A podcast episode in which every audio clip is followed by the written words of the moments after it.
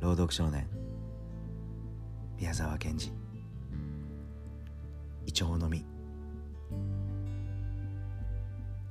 空のてっぺんなんか冷たくて。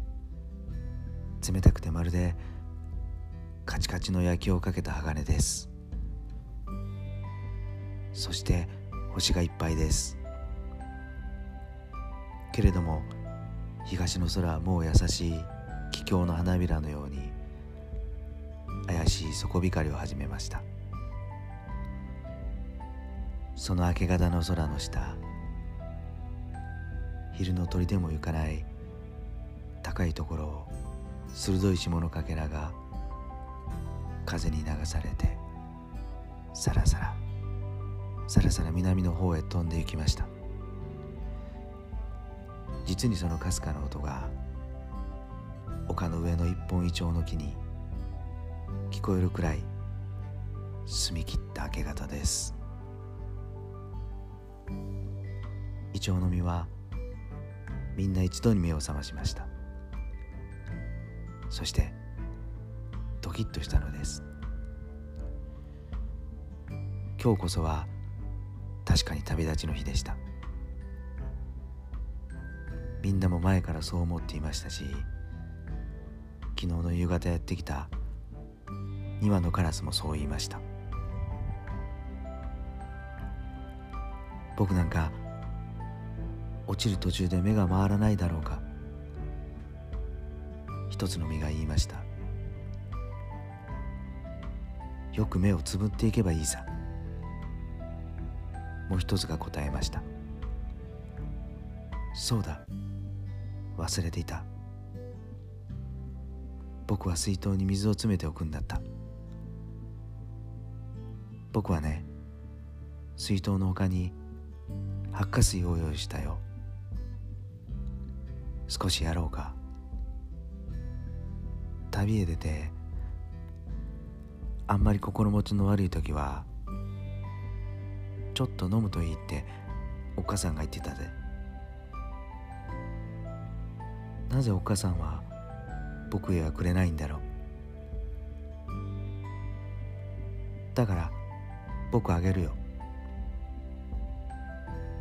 おっかさん悪く思っちゃすまないよ。そうです。このイチョウの木はお母さんでした。今年は千人の金色の子供が生まれたのです。そして今日こそ子供らがみんな一緒に旅に立つのです。お母さんはそれをあんまり悲しんで扇形の金の髪の毛を昨日までにみんな落としてしまいました。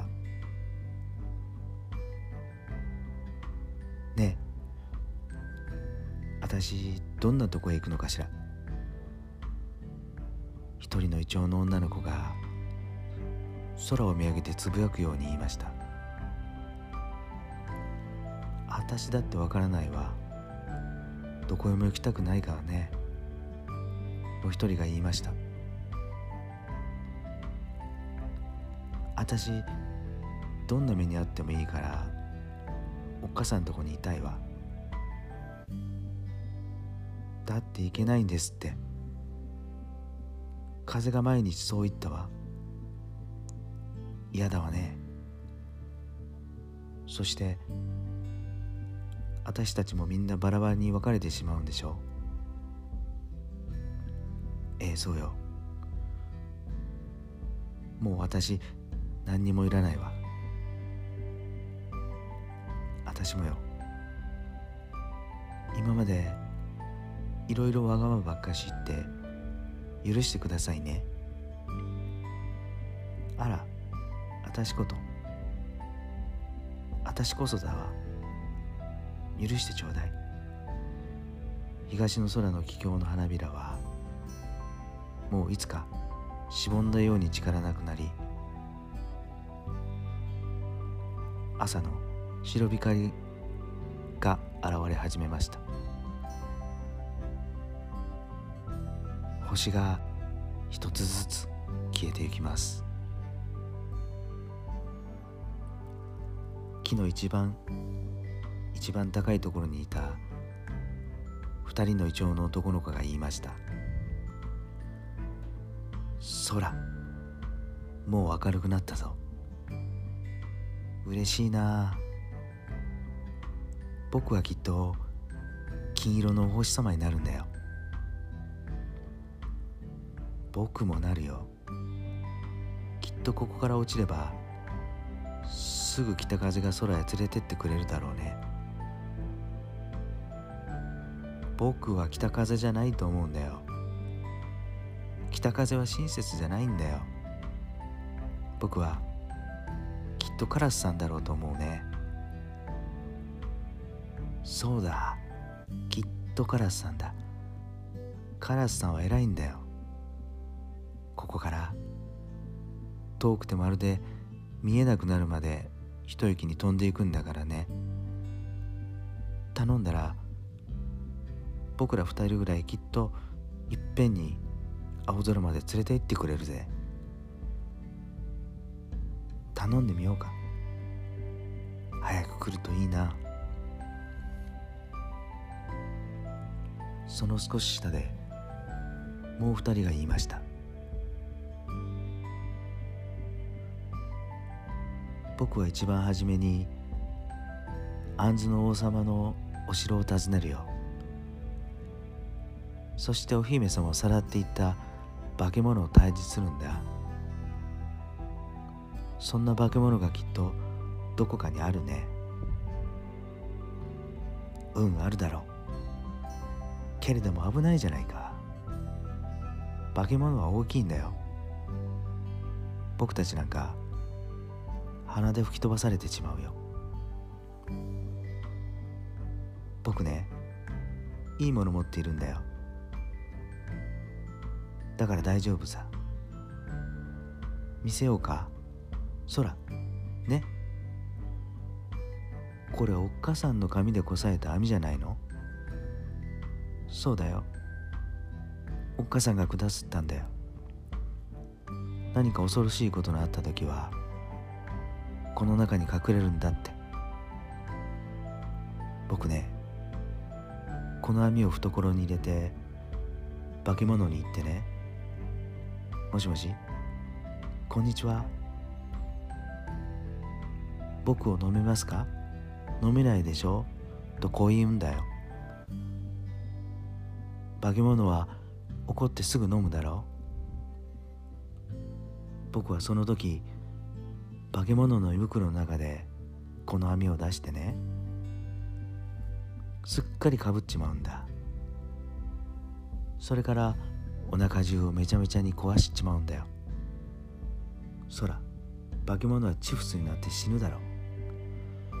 そこで僕は出てきて杏のお姫様を連れてお城に帰るんだ。そしてお姫様をもらうんだよ。本当にいいね。そんならその時僕はお客様になっていってもいいだろう？いいともさ僕国を半分分けてあげるよ。それからお母さんや毎日お菓子やなんかたくさんあげるんだ。星がすっかり消えました。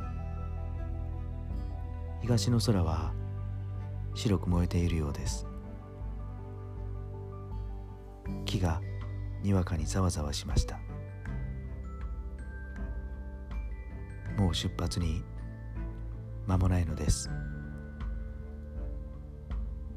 僕靴が小さいや。めんどくさい。裸足で行こう。そんなら僕のと変えよう。僕のは少し大きいんだよ。変えよう。あちょうどいいぜ。ありがとう。私困ってしまうわ。おっかさんにもらった新しい街灯が見えないんですもの。早くお探しなさいよ。どの枝に置いたの？忘れてしまったわ。困ったわね。これから非常に寒いんでしょ？どうしても見つけないといけなくてよ。空ね？いいパンだろ？干しぶどうがちょっと顔出してるだろ？早くカバン入れたまえ。もうお日様がお出ましになるよ。ありがとう。じゃあもらうよ。ありがとう。一緒に行こうね。困ったわ。私どうしてもないわ。本当に私どうしましょう。私と二人で行きましょうよ。私の時々貸してあげるわ。凍えたら一緒に死にましょうよ。東の空が白く燃えゆらりゆらりと揺れ始めました。おっかさんの木はまるで死んだようになってじっと立っています。